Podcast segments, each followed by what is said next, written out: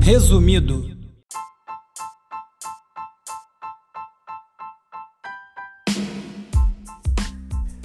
Olá, eu sou Bruno Natal e esse é o Resumido.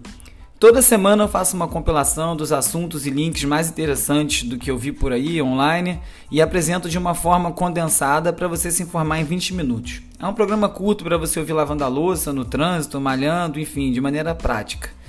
Se você gosta do resumido e vem ouvindo as semanas todas, não deixe de indicar para mais gente. Manda no grupo da família no WhatsApp, poste em rede social, manda para os amigos, porque essa é a maneira mais legal de chegar em mais ouvintes. Se você puder fazer isso, eu te agradeço. Então vamos lá, mais um resumido.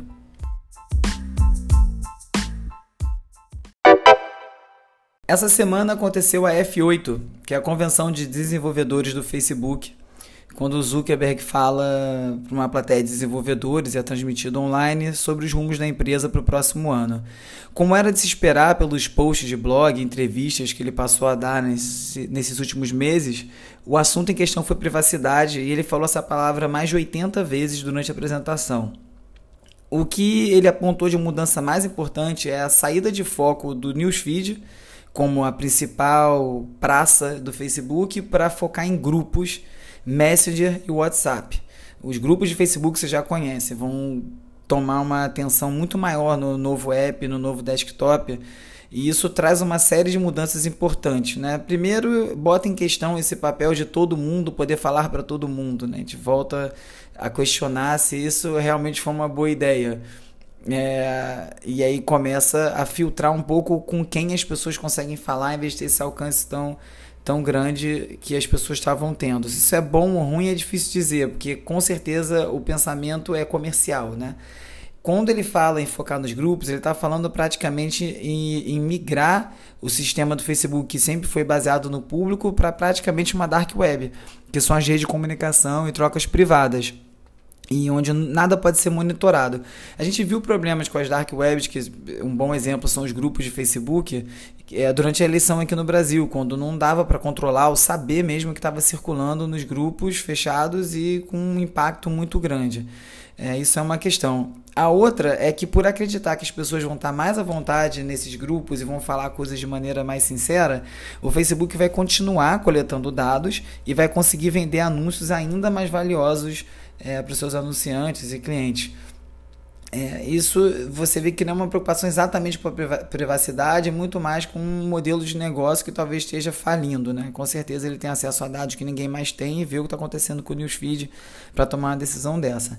A outra anúncio que chamou muita atenção foi o fim dos likes no Instagram que a princípio pareceu uma decisão bem radical e importante, alinhada com o que vem falando, sendo dito né, sobre ansiedade e os malefícios das redes sociais, mas uma vez apresentado você vê que não é bem isso. Os likes vão continuar disponíveis para o dono da foto e até para outras pessoas. Basta você clicar, ver todo mundo que deu like na foto, que isso vai continuar disponível e contar.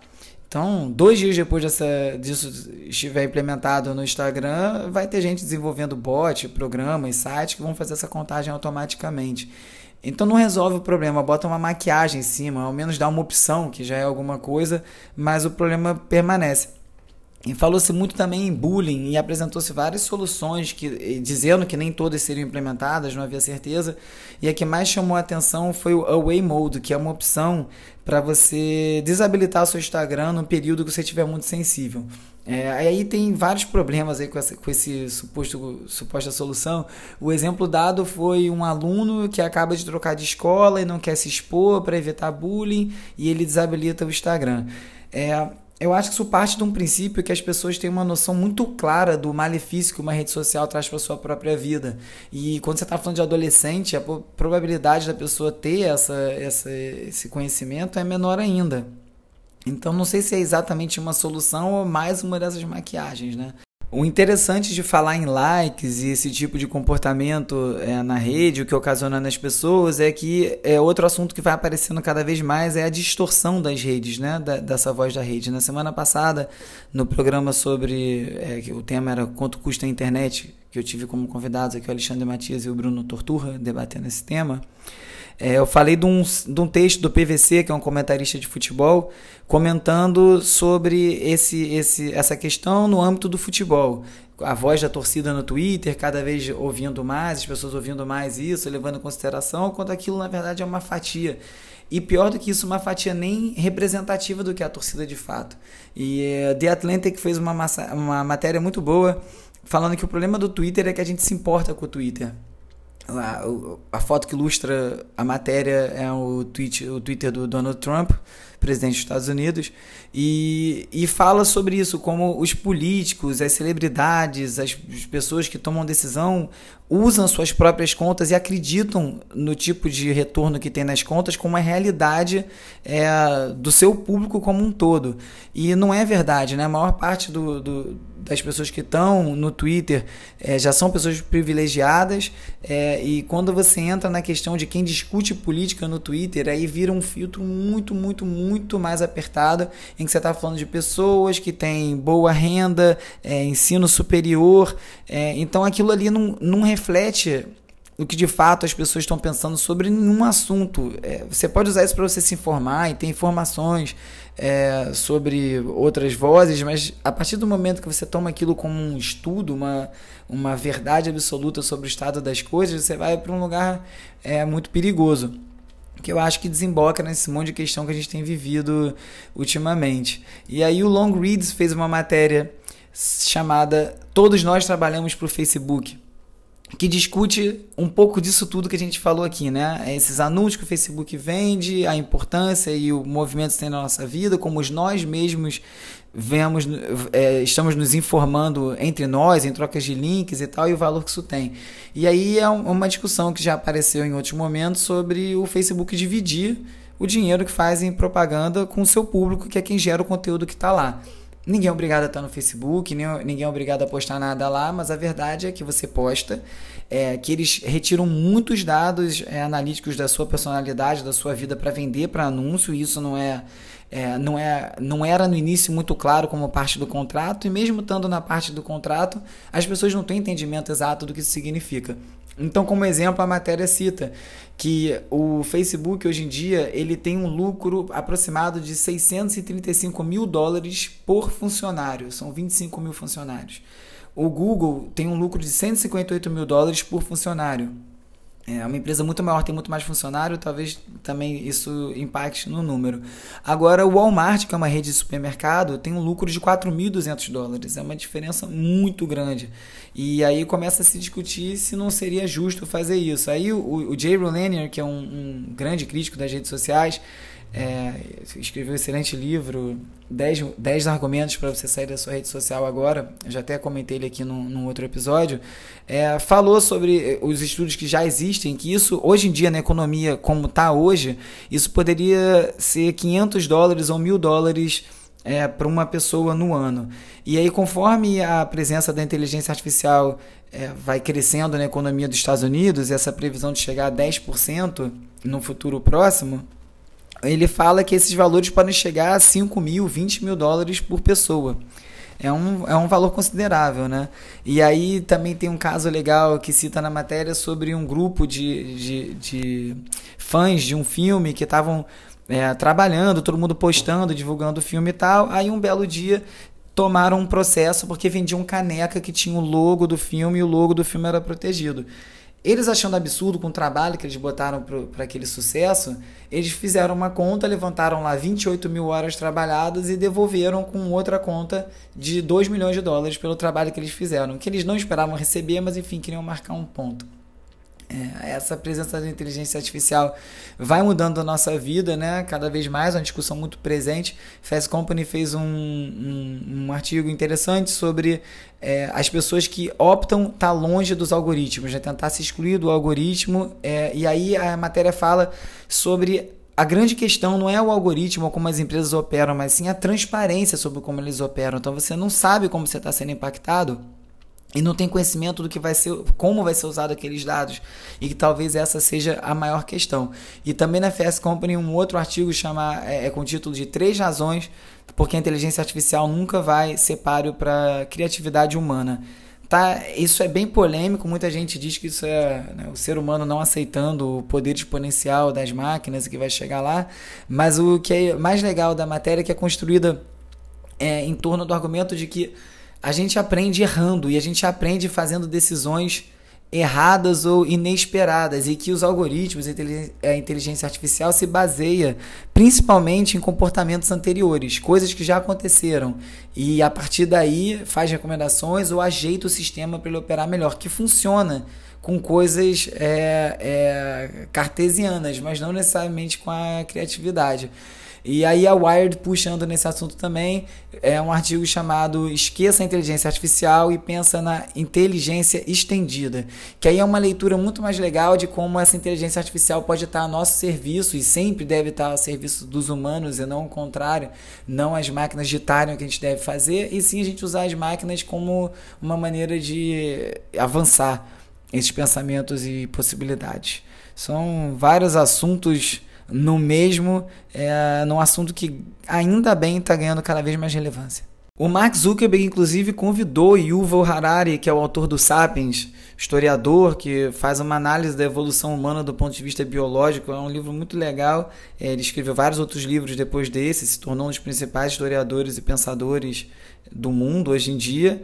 É, e ele e, e, o Zuckerberg foi entrevistar ele. E aí a entrevista, enfim, é, os comentários no Facebook já fazendo piada que né, o Zuckerberg é um robô, tá ficando melhor em cada interação, que o Yuval estaria administrando um teste de Turing para descobrir se a máquina já tá, consegue se passar por humano piadas com essa coisa do Zuckerberg não ser, não ser um humano, ser um robô.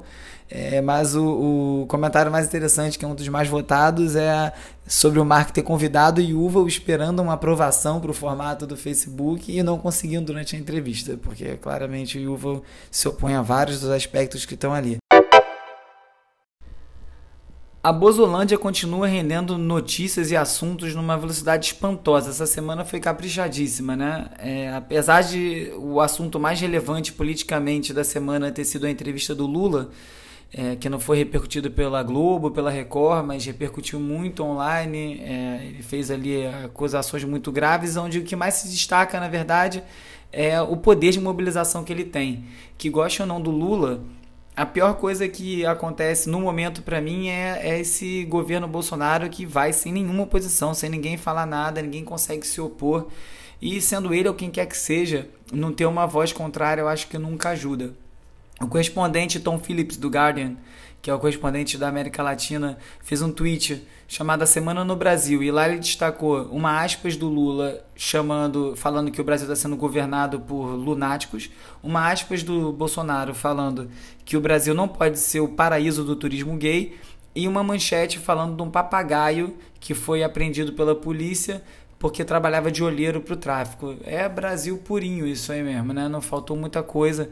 É, e aí a semana começou com o veto do Bolsonaro, a propaganda do Banco do Brasil. A propaganda acabou vazando, mostrava negros, gays, era assim, com a linguagem publicitária, e ele vetou é, com argumentos bem. Bom, os argumentos que se espera dele, né? Então ele falou, primeiro, que não quer que o dinheiro público seja usado dessa maneira, e depois o presidente do Banco do Brasil falou que a esquerda passou a, a caracterizar o cidadão normal, entre aspas, como exceção é tanta coisa junto, né? Cidadão normal, não podemos usar nosso dinheiro com isso. É como se fosse a única propaganda possível para o Banco do Brasil, porque não é, né? É essa, pode ter outra. É, a intenção é bem clara por que, que eles vetam uma coisa dessa. Pensar que o presidente está perdendo tempo analisando a publicidade do Banco do Brasil, para mim é o mais preocupante disso tudo. Uma youtuber também foi vetada para o comercial e de Dia das Mães do Banco do Brasil e disse que, que tem certeza que foi por conta do posicionamento dela contra o Bolsonaro. Visto que aconteceu, ela não deve estar muito errada. E mudando de assunto para educação, é, o Bolsonaro resolveu atacar a filosofia e a sociologia, dizendo que vai tirar dinheiro das universidades, e aí ele já começa a embolar mais uma vez ali os papéis dele, como é bem característico dele, né? É, primeiro porque ela fere a Constituição Federal, é, não é uma, uma prerrogativa do MEC fazer isso, as universidades têm, têm sua própria autonomia para tomar essas decisões. É, e aí o Globo fez uma matéria sobre como o Japão, que estava sendo usado como exemplo é, de governo que parou de privilegiar as ciências humanas voltou atrás da decisão é, depois de alguns anos ao analisar o impacto que isso teve e, e também o Gregório Grisa no, no Twitter fez um apanhado bem interessante com o que significa descentralizar os investimentos da faculdade, é, como isso poderia ocorrer. É, aí a gente vai para a saúde.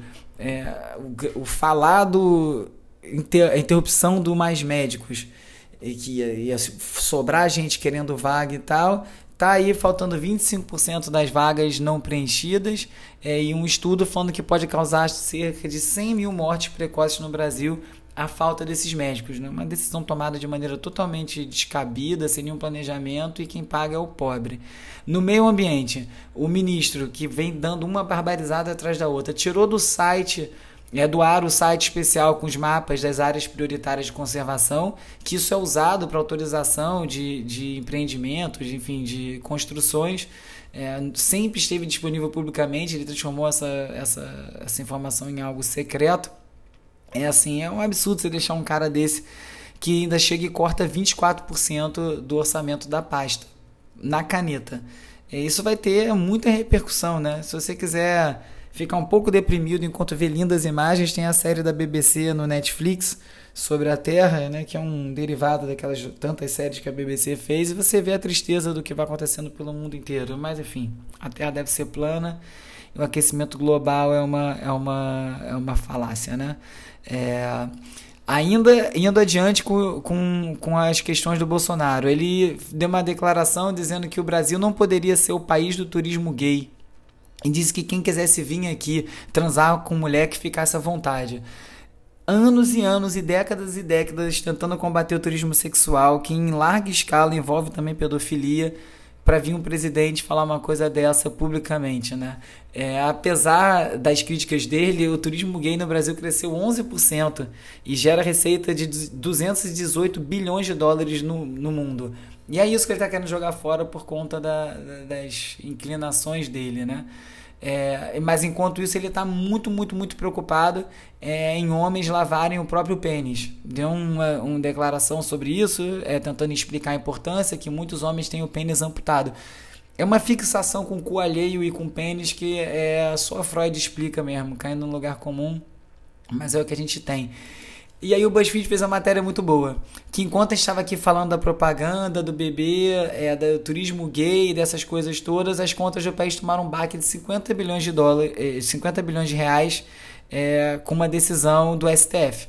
Ele foi lá sozinho, manobrou o que ele precisava fazer e enquanto isso que o que estava acontecendo era isso. É, o, o Supremo estava mudando a conta dos impostos de algumas empresas é sempre uma cortina de fumaça e a gente cai uma atrás da outra, né? Para terminar numa nota um pouquinho melhor, a visita do, do Bolsonaro a Nova York toma cada vez mais banda. É, o Marriott, que é o hotel da vez, agora está sob pressão. A Delta Airlines retirou o apoio e segue a pressão em outras empresas para que retirem. Ele diz que ele não se importa, que quem está homenageando ele não é o hotel ou o museu, que ele pode receber a homenagem em praça pública. Que na verdade tem mais a ver com o governo de Nova York ser democrata e ele apoiar o, o Trump, que é republicano. O que ele não está muito errado, não. É verdade, mas de qualquer forma é bom ver as pessoas se posicionando. Cultura. E no Dia Mundial do Livro e do Direito do Autor, a Faculdade Zumbi dos Palmares promoveu uma ação muito legal chamada Machado de Assis Real. Eles fizeram um site, machadodeassisreal.com.br, para divulgar a foto corrigida do Machado de Assis. Historicamente, essa foto aparece e dá a entender que Machado de Assis, o maior escritor da história do Brasil, era branco e ele era negro. Isso é um fato conhecido, porém não muito divulgado, principalmente pela questão da imagem, dessas fotos que circulam e que são sempre usadas como referência, aquela foto clássica dele de meio perfil, com óculos. E eles produziram uma foto e um PDF e a campanha envolve, além desse site, que as pessoas baixem e colhem a foto correta nos seus livros para corrigir esse erro histórico. Bem bacana, apoio muito, é uma coisa parece pequena, mas pode ter um impacto significativo. Enquanto isso, a série 13 Reasons Why do Netflix, em que o menino se matava e deixava uma fita para cada um dos amigos, parecia um episódio da Malhação, bem para jovem, é, teve um estudo, é, assim, é, a série foi bem polêmica porque ela dava uma glorificada no suicídio, até com uma forma de revanche, né? Você se mata, deixa um monte de fita para trás, arrebenta todo mundo que te fez mal e tá vingada. E aí é, fez um estudo e, e, baseado nos dados que, que já existem sobre suicídio de adolescentes, que houve um aumento de mais de 20% por conta da série, o que pode ser relacionado à série por conta do período que ele aconteceu e os dados históricos do mesmo período. Essa série foi uma infelicidade, assim, quem assistiu é, viu, quem não assistiu, acho bom se informar e quem tiver adolescente na família ficar atento, porque é, foi bem feliz essa série aí. É, semana passada falamos do pôster do Dead Kennedys aqui para turnê no Brasil, um pôster que foi uma bomba com uma família de bozos com cabelo do Bozo, blusa da seleção brasileira e arma em punho. Virou uma discussão enorme. Eis que o Dead Kennedys, banda punk, que merecia todo o respeito, cancela a turnê. Primeiro solta uma nota desautorizando o pôster e depois cancela a turnê. Disse ainda que vai doar o que recebeu de adiantamento pelo show para alguma ONG que vai ser definida depois. E aí é que a história fica estranha, porque se eles mesmos cancelaram a turnê, por que, que eles estão retendo adiantamento? Essa história, para mim, tem alguma outra coisa no meio que a gente não está sabendo. Li dois artigos que não tem nada a ver com nada, é, mas estão relacionados, mas eu achei interessante. Um que é sobre a, o, o crescimento da indústria de acampamento. É, os milênios são tidos como os, os, os predadores de indústrias e que acabam com vários negócios, mas na verdade eles são, hoje em dia, 41% dos campistas. A verdade é que eles gostam de o que se chama de glamping, né? que é o, a, o acampamento com glamour, mas a indústria segue crescendo. Enquanto isso, a NPR fez uma outra matéria com o crescimento das pessoas que estão morando em pods. Pods, na verdade, é como se fosse um albergue, você aluga uma beliche, tem uma tela de TV na sua beliche, você tem direito a um armário você vive praticamente com a, com a roupa do corpo muitos, muitos jovens nos Estados Unidos optando pra, por isso, tanto por desapego, mas acho que isso denota mais crise né, financeira e falta de opção de qualquer outra coisa. Essa moda pega no Brasil, não quero nem ver o que, que vira e para quem que vai sobrar. Encerrando aqui a cultura, o DJ Renan foi preso, né, se entregou, e, e, uma discussão enorme sobre essa prisão dele, o que, que representa, o quanto tem de racismo e perseguição, que é bem claro que é o caso. É, a Vice o GG de Albuquerque escreveu para eles um artigo bem completo sobre isso que eu recomendo para quem acompanhou a história na diagonal, para entender o que está acontecendo. Vamos ver se essa decisão pode ser é, revertida. Tem vários erros e, e umas coisas jurídicas bem esquisitas no meio. Vamos ver. Espero que ele seja solto logo.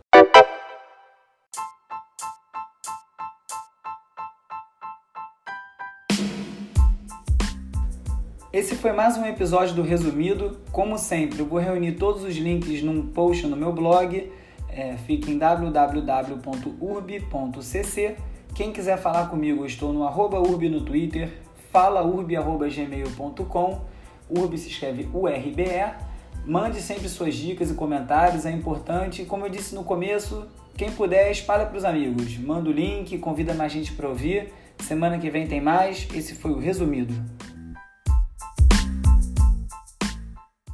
Resumido. Resumido.